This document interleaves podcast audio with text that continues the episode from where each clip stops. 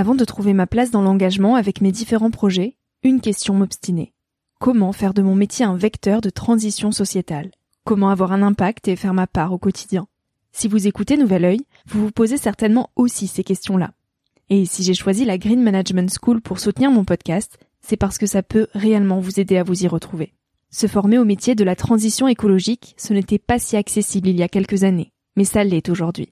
Ça l'est tellement que l'on ne sait plus qui croire, quelle formation entreprendre, ni ce que ça vaut. Alors j'ai fait les recherches pour vous, et j'ai trouvé l'école que j'aurais tant aimé faire il y a quelques années, quand j'étais paumée. Des cours approfondis sur le climat, la biodiversité, l'agronomie, la géopolitique, mais aussi sur les modèles économiques vertueux, le tout dispensé par des spécialistes et des personnalités inspirantes. Créer un autre lendemain que celui qui s'annonce, c'est leur mantra, et derrière cette idée, la mission de Green Management School est de former de nouveaux managers capables de transformer les entreprises et les organisations de l'intérieur. Toutes les informations sont en description. Merci à Green Management School de croire en nouvel œil en soutenant cette saison de podcast. Tout de suite, place à un nouvel épisode.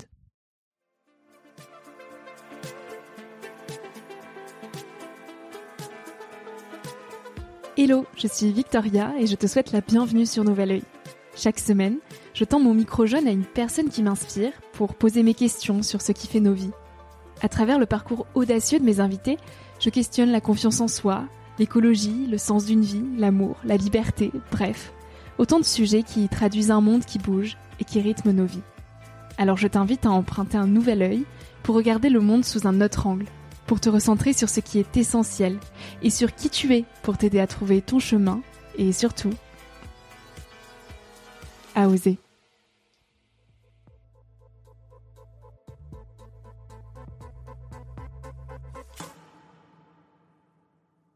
On a passé des dernières semaines euh, assez inconfortables en fait à ne pas trop savoir euh, comment continuer l'aventure et à se poser mille questions de mais si on trouve pas de bateau depuis la Turquie pour rejoindre l'Égypte, en fait qu'est-ce qu'on fait? Tout le monde nous a dit que c'était impossible, bah, peut-être que c'est impossible,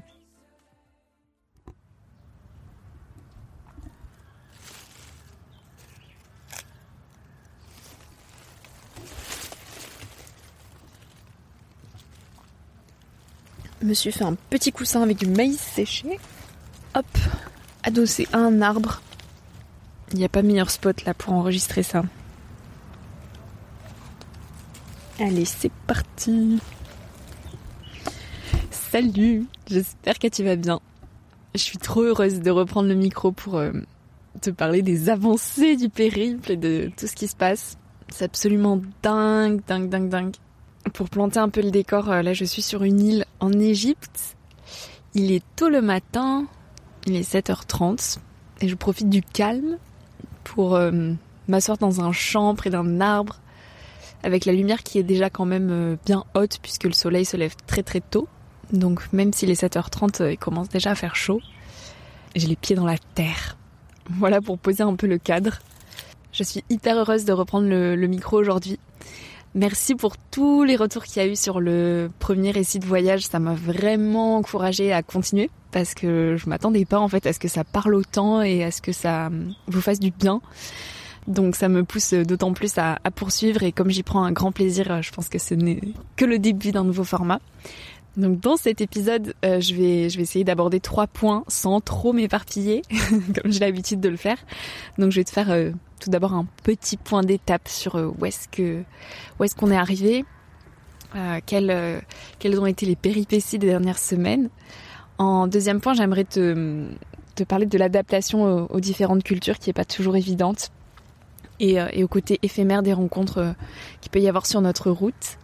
Et enfin, j'aimerais te, partager un petit peu la notion de limite, de limite à poser, euh, d'autant plus quand on est en voyage comme ça sur une longue période, euh, d'apprendre à s'écouter à poser un cadre donc voilà pour le petit programme du jour. je me pousse un petit peu à structurer euh, l'épisode, même si euh, j'essaie au plus possible, de plus en plus, à me détacher des cadres, des tout doux, etc. Chose qui n'est pas évidente.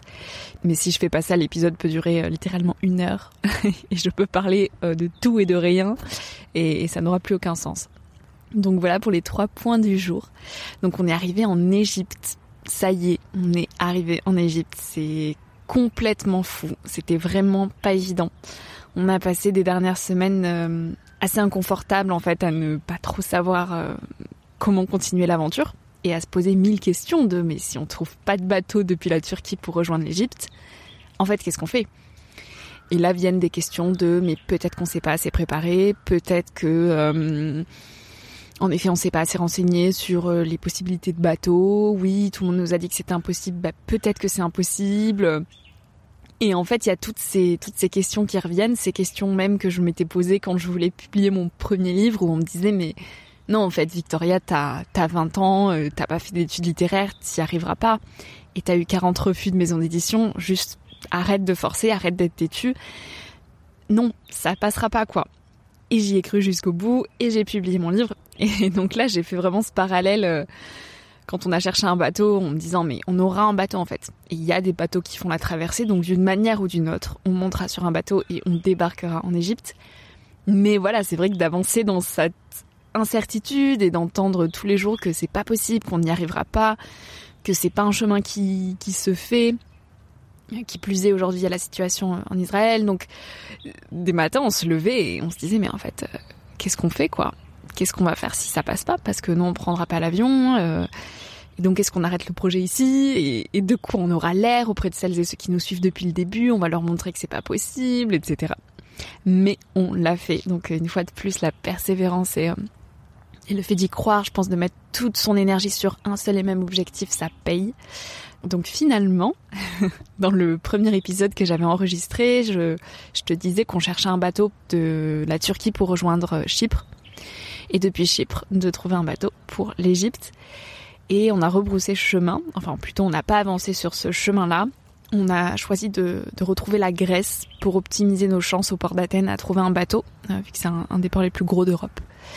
Donc c'était pas du tout prévu. Finalement, on a raccourci un petit peu notre durée de séjour en Turquie pour se laisser une, une marge, en fait, un laps de temps de recherche euh, au port et pas être dans le stress de on trouve pas de bateau, on prend trop de retard sur notre périple, on va jamais boucler en six mois, voilà. Donc on, a décidé de raccourcir un petit peu la Turquie pour prendre plus de temps en Grèce et prendre le temps de trouver un bateau. Donc on a trouvé, on a fait la traversée.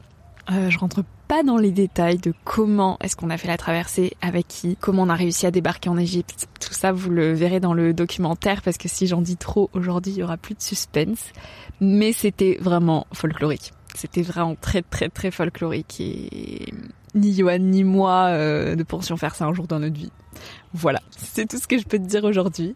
Donc on est arrivé à Alexandrie, donc là à l'heure où j'enregistre euh, ce podcast, on est le 2 novembre et ça fait un peu plus d'une semaine, ça va faire 10 jours qu'on est arrivé. Donc on est arrivé à Alexandrie, on a directement euh, pris la route pour descendre au Caire et au Caire on a été accueilli par une super famille pour trois nuits. Et ça nous a fait beaucoup de bien de poser nos sacs pour, euh, pour trois nuits d'affilée dans une même chambre et de déverser tout le stress qu'il y avait eu des semaines et des jours d'avant euh, avec le bateau. Donc là, quand on a posé nos, affaires dans cette chambre, on s'est dit, waouh, ça y est, on est en Égypte. On a enfin pu relâcher nos épaules. On est donc euh, resté 3-4 jours. Ah bah ça y est, les oiseaux reviennent, ça piaille. On est resté donc 3-4 jours au Caire et on a fait des rencontres passionnantes. On a pu faire de, belles interviews pour le documentaire. Voilà, allez, c'est reparti.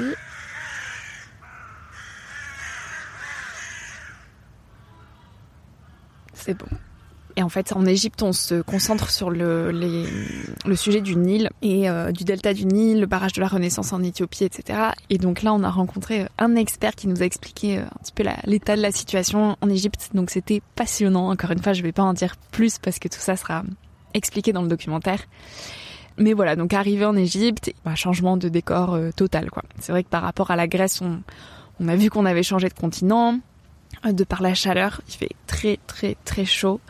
Euh, là, d'où je suis, il fait 36 euh, degrés l'après-midi, voire 38 à l'ombre. Donc au soleil, il fait ressenti plus de 40 degrés et il n'y a pas de vent en fait. Donc on ressentait ce climat très euh, très chaud, très pesant et le chaos en fait. C'est vraiment, mais c'est un, un joli chaos. Mais c'est vrai que la ville est chaotique, quoi. Il y a, y a, y a du bruit partout. C'est un petit avant-goût de l'Inde et il y a du, il y a pas de passage piéton, donc euh, tu te mets au milieu de la route pour euh, essayer de te faufiler entre les voitures pour pour traverser. Euh, y, a, les voitures ne, ne klaxonnent pas pour prévenir d'un danger ou autre. Les voitures klaxonnent pour dire qu'elles sont là. Donc en fait, les voitures klaxonnent tout le temps. Donc il y a, y a, c'est un, un folklore, quoi plus les oiseaux qui viennent se mettre au-dessus, plus tout le monde qu'il y a dans la rue. Euh, et c'est en fait c'est une émulsion de, de vie euh, qui est très très très très intense. Il y a vraiment des moments où on dit on veut juste du calme en fait. On veut juste du calme. Les Égyptiens parlent pas, ils crient, ils parlent très fort et tout est très très très fort. Et nous on était là, waouh, c'est quoi cette tornade? Euh, Mais c'était c'était c'était beau à vivre. On a quand même profité aussi de de nos jours au Caire pour faire les pyramides. Euh, voilà, donc toujours euh, ces petites routines que j'expliquais dans le premier épisode, mais de me concentrer sur le travail le matin et d'essayer au maximum les après-midi de, profiter. Euh, voilà pour ça. Et puis ensuite, on est descendu à Asyut, une ville qui est très très peu touristique, plus au sud du pays. Et là, on a été accueillis par une famille locale, et c'était un un autre décor de la famille qui nous a accueillis au Caire. La maison était hum, très poussiéreuse. Ils n'avaient pas de chambre individuelle, ils dormaient euh, plus ou moins tous ensemble. Tout était en bazar en fait. Tout était en bazar. La cuisine était euh, était sale hein, en fait, vraiment, c'était sale, c'était très sale. C'était hyper intéressant d'arriver dans cette famille, d'être très très bien accueilli pour autant. Euh, et de voir qu'en fait ils ont pas les mêmes réflexes que nous du tout en France. Nous on va bien nettoyer la maison, on va faire en sorte que tout soit à sa place, tout soit rangé, etc. Et eux ils sont ils sont à l'aise en fait dans cette euh, dans ce bazar quoi. Et je pense que c'est ce qui fait leur charme aussi, c'est que vraiment c'est c'est leur culture, c'est leur culture, c'est comme ça qu'ils ont qu'ils vivent et, euh, et, encore une fois, euh, c'est drôle de voir à quel point le mental euh, rationalise toujours en fonction des habitudes qu'on peut avoir en France et de, de, notre culture à nous, quoi. Et donc là, de, de, me détacher de tout jugement et de me dire, mais en fait, eux, ils vivent comme ça, ils sont bien comme ça, et prends la situation telle qu'elle est. Et, et c'était beau, en fait. C'était beau de les voir vivre dans ce chaos, dans ce bazar, dans, dans cette saleté, et de, de les voir à l'aise au milieu de tout ça. Euh, donc on a été très très très bien accueillis et le soir même on allé manger euh, un koshari, donc un plat traditionnel euh, égyptien qui mélange des pâtes, du riz et des lentilles. Donc il y a, ces trois choses là dans un même plat. Et pendant qu'on mangeait donc notre koshari, Amr qui s'appelle, il, il, nous dit bah écoutez si vous voulez, moi je peux vous amener dans le désert. Donc on a beaucoup de routes faudrait se lever à 4 heures cette nuit, mais je peux vous amener, vous faire rencontrer des populations locales, pour que vous puissiez aussi traiter le sujet des oasis. Et donc nous on s'est dit bah ouais c'est c'est une super façon de compléter notre sujet sur l'Égypte en lien avec l'eau, d'avoir le volet à la fois Nil et à la fois les oasis qui peut y avoir dans le désert. Donc on a pris la route très tôt le matin et on a roulé en fait euh, bah, 7 heures quoi. 7 heures de route alors qu'on avait déjà traversé un beau bout de l'Égypte quand même depuis qu'on était arrivé. Donc vraiment on était enfin au bout d'un moment on se disait mais la route on n'en peut plus et en fait il y a des dodanes tous les je sais pas tous les 10 mètres quoi. Mais des dodanes bien bien bien bien costauds quoi. Donc euh, on était mais on avait vraiment euh, le dos en vrac quoi en arrivant. Et on a passé le week-end dans le désert et c'était mais mais j'ai pas les mots. Je pourrais pas transmettre en fait au micro ce qu'on a vécu. C'était absolument incroyable. On a dormi dans le désert. On a fait un petit feu pour le dîner du soir avec un guide qui nous qui nous a amenés. Et ce, ce même guide a eu la bonne idée de nous raconter des histoires euh, d'autres touristes qu'il a amenés dans le désert et qui nous disait bah oui oui il y a des je peux pas vous dire que non oui il y a des serpents oui il y a des scorpions et d'ailleurs, j'ai telle histoire de tel touriste où un matin, je me réveillais et puis en fait, euh, j'ai vu le scorpion juste à côté de son, son petit matelas, quoi. Des petits matelas qu'on pose sur le sable. Et, euh, et, là, je me suis dit, bah, en fait, soit il l'a déjà piqué, euh, et là, faut que j'aille très très très vite, soit euh, il l'a pas encore piqué, mais il faut pas que je l'alarme parce que sinon, elle va avoir un geste brut et c'est là qu'il va la piquer. Et, et, donc bon, il nous raconte ça, puis il nous raconte un matin où il s'est levé, il avait un serpent derrière la tête. Et moi j'étais là, mais pourquoi il nous dit ça? J'avais pas peur. Et là, il nous raconte toutes ces histoires et je suis traumatisée. Et du coup, avec Yohan, on a vraiment dormi les yeux à moitié, à moitié clos toute la nuit en se disant, euh, j'ai pas un, j'ai pas un scorpion à côté de moi, j'ai pas, j'ai pas un serpent là qui arrive. mais l'aventure quoi. Non, c'était c'était vraiment magique à vivre. Et on a fait aussi également de très belles rencontres dans le désert. Donc après cette étape-là, on, on est descendu à Aswan, donc là où on est et où on s'est posé pour plusieurs jours, cinq jours, parce qu'on avait vraiment besoin de de plus de calme et, euh, et d'avoir aussi là un logement où on n'est pas chez l'habitant, mais où vraiment on puisse reprendre euh, une routine, entre guillemets, le temps de cinq jours pour, euh, pour se reposer un petit peu de, tout ce voyage, de toutes ces émotions qu'on avait accumulées ces derniers jours. Et là, petite anecdote, donc on est descendu en, en voiture avec un, un chauffeur qui nous a conduit jusqu'à Aswan et en fait, il ne connaissait pas la route. Et on s'en est rendu compte au bout de ouais, 10 minutes où en fait, euh, en sortant de la périphérie d'Assiout, euh, il s'arrêtait sur le bord des routes et il disait euh, Aswan, Aswan, Aswan. Je disais mais Johan, en fait, il connaît pas la route là. Et, et donc on a roulé comme ça pendant près d'une heure. Et je pense qu'il s'est trompé de route plus d'une fois parce que initialement on devait mettre 6h30 et on a mis 9h. Et, euh, et, en fait, à la fin, c'est moi qui lui indiquais la route, quoi. Donc j'ai pris de ma quelques rares connexions internet pour euh, mettre le GPS et lui dire où tourner, lui dire euh, quelle bretelle prendre. Enfin, c'était mais complètement lunaire. Et il était perdu. Mais il était perdu et on était au milieu du désert. Je me suis dit mais si là en fait j'ai plus de réseau, que je lui indique plus la route, on sait plus où on va. Bon, il n'y a pas mille et une routes non plus, mais euh, mais c'était assez cocasse et à un moment on s'est fait une grosse frayeur. J'espère que mes parents n'écouteront pas cet épisode parce qu'en fait par moment on se retrouve à contresens sur euh, sur les routes et donc là on était littéralement au milieu de la route avec les voitures qui arrivaient en face de nous et qui nous faisaient des gros appels de phare. Le truc que tu vis dans tes cauchemars là où t'es à contresens et que les voitures elles te foncent dessus. C'était vraiment ça. Et là je me suis dit mais on s'est regardé avec Johan et on s'est dit mais si on arrive vivant, vraiment on pourrait être content. et on est arrivé vivant, avec trois heures de retard, mais on est arrivé. Et en fait, c'est ça tout le temps avec les Égyptiens. Ils te disent euh, oui pour quelque chose, mais parce qu'ils veulent pas dire non, et en fait ils savent pas. Et ça fait énormément travailler aussi, bah, à la fois le lâcher prise, mais euh, aussi la patience parce qu'ils sont très lents. Que ce soit quand tu commandes un plat, il arrive 40 minutes après. Quand tu te donnes un rendez-vous à une heure, il arrive 45 minutes après. Et pour lui, c'est normal, quoi. Il y a pas de problème. Donc, euh, donc très drôle, très drôle, très curieux et aussi plein d'apprentissage de, de, se confronter à d'autres façons de, vivre, quoi, d'autres cultures, d'autres habitudes.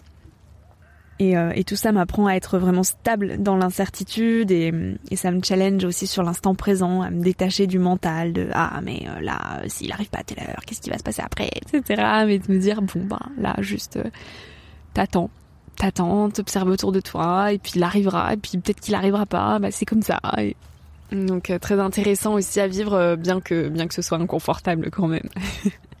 voilà pour le petit point d'étape. Donc euh, donc là on reste à Aswan encore deux jours et puis après on va on va rejoindre la mer Rouge pour faire la traversée jusqu'en Arabie Saoudite. Donc voilà, affaire à suivre.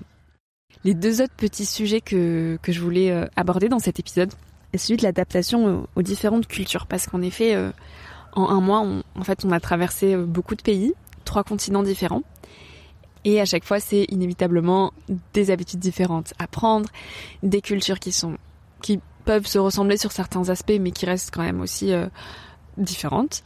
Et donc, euh, des habitudes alimentaires, des habitudes culturelles, des paysages, des les températures, le climat. Et en fait, c'est c'est aussi beau que très challengeant de de cultiver cet éphémère de ce que de ce qu'on peut vivre quoi. De se dire que là on est on était trois semaines en Turquie et puis hop on change. On est trois semaines en Égypte et hop on change. Et ça m'apprend beaucoup le non attachement le non attachement non seulement aux gens mais aussi à quelconque culture en fait. Et ça me questionne sur l'appartenance en fait. À quoi est-ce qu'on appartient en tant que en tant qu'humain? Qu'est-ce qui nous fait d'air? Qu'est-ce qui qu'est-ce qu'on peut avoir universellement de commun justement. Et qu'est-ce qui au contraire nous différencie en fait? Pourquoi euh, sur dans certaines cultures on se comprend pas? Euh, et, ça m'amène plein de réflexions hyper philosophiques et j'écris euh, j'écris beaucoup sur tout ça. Mais une des choses en tout cas que que j'apprends et que je cultive et que je fais grandir c'est vraiment le non attachement et le côté éphémère des choses. Et si on dézoome un petit peu sur nos vies même en France dans nos quotidiens tout est éphémère et on peut être attaché à une relation euh, très précieuse pour nous et cette même relation qu'on perd pour une raison X ou, Y demain. Et je crois que c'est quelque chose bah, fondamentalement d'humain, de vouloir retenir les choses, qu'elles soient figées dans le temps et de s'assurer à tout prix que cette personne sera à nos côtés, que cette habitude sera la bonne pour le restant de nos jours, que euh, telle maison soit la nôtre et que... Et en fait, on s'attache aux choses, on veut posséder, on veut comme accumuler pour nous rassurer. Et ce que me pousse à faire cette aventure, c'est justement à me dépouiller de tout ça à me dire mais tu te raccroches à rien et en fait ce que tu as aujourd'hui tu l'auras peut-être pas demain.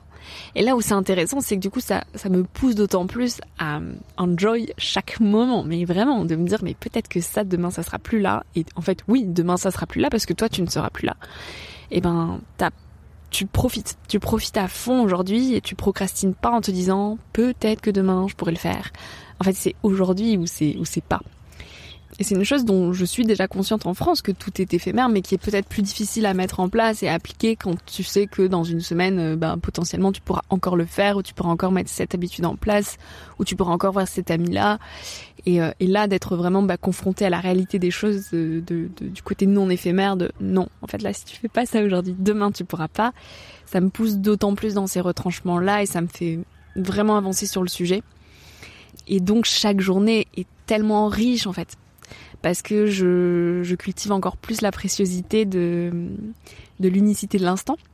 Et c'est hyper, hyper beau, aussi inconfortable que ce soit, parce que je m'attache vraiment à tout. Et là, quand je fais une rencontre, je me dis, ben ouais, tu fais cette rencontre, mais, mais une certaine distance, sans non plus être euh, hermétique à tout, tout attachement et, à ne plus rien ressentir, mais juste sois consciente que là tu vis un moment qui est juste absolument magique, qu'il y a une connexion très forte avec cette personne mais qu'en fait, euh, dans quelques jours, tu ne verras plus cette personne. Euh, et, je trouve que c'est beau, en fait. Vraiment, c'est beau, ça rappelle l'aspect cyclique de la vie et, et, cette acceptation du changement perpétuel, euh, c'est vraiment quelque chose qui me, ouais, qui me travaille ces, dernières semaines. Et donc, ça me tenait à cœur de, de te partager quelques mots sur sur le sujet et si ça peut toi aussi te faire réfléchir du coup sur peut-être des, situations même que tu as en France ou ailleurs où tu essaies euh, tant bien que mal de t'accrocher, de retenir une relation, un événement euh, ou, quoi que ce soit, bah te dire ok en fait tout est éphémère, vraiment tout est éphémère. Je procrastine pas à demain, juste je le fais aujourd'hui si je peux le faire aujourd'hui. Et donc j'en viens à mon troisième point qui est celui de poser ses limites et qui fait euh, un pont direct avec euh, ce que je viens de te dire, précisément parce qu'en voyage, comme tout est éphémère, on peut avoir tendance à en faire beaucoup et à dire oui à tout et à ne pas oser dire non. Parce qu'on se dit, bah ouais, en fait, demain je serai plus là, donc euh, allez go, ce soir on va dîner ensemble. Et en fait, c'est tout l'enjeu d'arriver à vraiment se reconnecter à nos émotions et à nos vrais besoins et pour se préserver. Parce qu'on part pour six mois, ce qui est quand même relativement long, c'est du temps long. Et donc, je, dois aussi être vigilante sur euh, ce que j'accepte et ce que j'accepte pas pour me préserver en fait. Typiquement, je sais que le sommeil, c'est ma priorité first. Vraiment, si, si j'ai pas assez bien dormi la nuit, si j'accumule euh, trop de, de carences de sommeil, bah en fait, ça se fait ressentir sur mon énergie, alors même que l'énergie c'est vraiment la chose la plus importante qu'on puisse cultiver pour nous et pour le monde et pour ce qu'on rayonne. Et donc le sommeil, en fait, c'est une priorité. Euh, il peut vite être déréglé quand on est en voyage parce que tel train qui arrive un peu plus tard, donc on se couche plus tard, donc le matin, euh, bah moi euh, inévitablement je reste levée à la même heure, donc au final c'est juste des, des, heures en moins de sommeil que j'ai. et puis bon bah là on a rencontré telle personne qui nous propose de faire ça aujourd'hui, et puis en fait on n'avait pas prévu, mais du coup on le fait quand même. puis ce soir ah bah tiens il nous propose ça aussi, et donc c'est aussi beaucoup de moments de sociabilisation alors que j'ai énormément aussi besoin de moments de solitude pour me recharger. Et euh, c'est beaucoup plus difficile à trouver en voyage. Et donc là est l'intérêt d'arriver à dire, en fait non, là ce soir j'ai envie de rester tranquille. C'est difficile à faire parce que je me dis toujours, mais comment on va prendre la personne? Est-ce que ça va être perçu comme euh, peut-être un manque de politesse? Mais je me rappelle toujours que les personnes qu'on rencontre, c'est des personnes qui, elles, ont toute leur énergie là pour cette rencontre-là parce qu'ils ne sont pas en voyage sur de long terme et donc ils accumulent pas toutes les rencontres telles qu'on les accumule nous tous les jours. Et donc, euh, forcément, ils ont une jauge sociable et d'énergie qui est peut-être plus élevée que nous qui, chaque jour, rencontrons beaucoup de personnes différentes. Et on peut pas, en fait, tous les jours rencontrer toutes ces personnes et donner la même énergie à toutes ces personnes. Parce que, au bout d'un moment, juste euh, chaos, quoi. Chaos technique. Et du coup, j'apprends beaucoup à m'écouter et à me dire là comment tu te sens? Est-ce que véritablement tu as envie de passer ce moment avec cette personne? Euh, Oui, elle est complètement dévouée, elle a envie de faire connaissance avec toi, de partager tel moment, etc. Mais toi, comment tu te sens en fait? Est-ce que t'as pas plus envie de te poser un petit peu, de digérer déjà toutes les rencontres que t'as faites, de te reposer pour être encore plus disponible demain? Parce que ce que j'ai remarqué, c'est que quand je dis oui, alors qu'au final j'ai pas trop envie, mais je dis oui parce que j'ose pas trop dire non, en fait ça se fait ressentir sur les jours d'après. Parce que du coup je grappille sur mon énergie qui, que j'avais besoin de recharger. Et donc cette énergie, bah, elle est moins disponible pour le lendemain, pour les autres potentielles rencontres. Je parle de rencontres, mais ça peut être voilà d'énergie de, en général en fait, de ce que je véhicule au monde et mon état de présence. Et donc je me disais, ben en fait, dis non, voilà, tu dis non, comme ça ce soir tu te reposes vraiment, et puis demain tu seras d'autant plus disponible et pleinement présente pour euh, une autre rencontre. Et ça m'a vraiment fait comprendre que bien souvent on est tenté de dire oui parce qu'on a peur de dire non, qu'on veut pas vexer, etc. Et qu'on a ce faux mot aussi, fear of missing out. Donc si j'y vais pas, mince, je vais passer à côté de quelque chose, qu'est-ce qui va se passer, peut-être que je vais regretter, etc. Alors que si au fond de nous, notre intuition nous dit, ben non, là, reste calme un petit peu, pose-toi, bah souvent ça trompe pas. Souvent ça trompe pas. Et je me dis toujours, il vaut mieux être pleinement présent parce que tu l'as choisi et que tu sais que c'est le moment qui est juste pour toi, plutôt que d'être à moitié présent parce que t'avais pas envie mais que tu t'es quand même dit allez parce que euh, on sait jamais. Et donc t'es là mais t'es pas là. Donc euh, ça c'est vraiment quelque chose aussi que, que j'apprends et sur lequel je travaille d'apprendre à dire non pour préserver mon énergie. Parce que l'énergie, encore une fois, est vraiment la chose, euh, j'en suis convaincue, la plus belle et la plus rayonnante qu'on puisse euh, transmettre au monde. Donc ça nécessite un vrai travail personnel pour arriver à jauger en fait euh, où est cette énergie, comment elle est remplie, comment on peut, on peut la recharger, quel événement se propose à nous, est-ce que on l'accepte ou pas. Et donc voilà, ce voyage est aussi riche en apprentissage personnel sur sur qui je suis et comment je me sens euh, au sens large avec l'environnement qui m'entoure, avec les autres.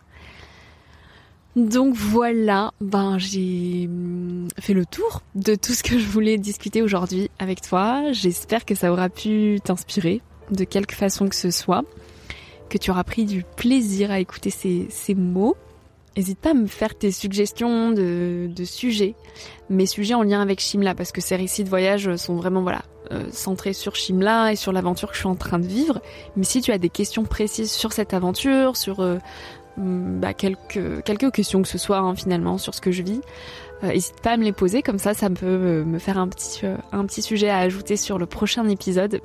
Bien que j'ai déjà prévu de te parler de l'envers du décor du documentaire pour euh, le troisième épisode, euh, donc te parler un petit peu de tout ce qu'il y a euh, derrière la caméra, de, de, la logistique, de tout le travail qu'il peut y avoir, pour que tu te rendes bien compte de ce que c'est. Et je sais qu'il y a beaucoup de questions derrière ça. Si tu as d'autres suggestions, n'hésite pas à me les proposer, comme ça j'en parlerai dans le prochain épisode. D'ici là, euh, je te souhaite de cultiver de merveilleux souvenirs, de prendre soin de toi en posant tes limites, tout en cultivant euh, le côté éphémère de chaque chose pour, euh, pour savourer la vie telle qu'elle est. Et je te souhaite de sourire tous les jours, d'être épanoui, de d'oser beaucoup, de dépasser cet inconfort de, de l'insécurité et et d'avancer vers tes peurs pour, pour grandir je te dis à très vite. Passe une très belle euh, journée ou soirée si tu écoutes ça le soir. Et puis je me réjouis de d'enregistrer le prochain épisode. Ciao ciao. Merci d'avoir écouté l'épisode jusqu'ici. Si ce moment t'a plu, n'hésite pas à le partager, à laisser quelques étoiles sur iTunes et Spotify ou à faire une story sur Instagram pour que je puisse te repartager. Tu peux aussi me suivre au quotidien et m'écrire sur la page Instagram Nouvel Oeil. Sur le site internet www.nouveloeil-podcast.com, tu pourras aussi t'abonner à ma newsletter. J'y partage des inspirations, des nouvelles, des astuces et des petites choses qui font notre quotidien. En attendant le prochain épisode, je te souhaite de savourer la vie comme il se doit et surtout de faire des choses folles.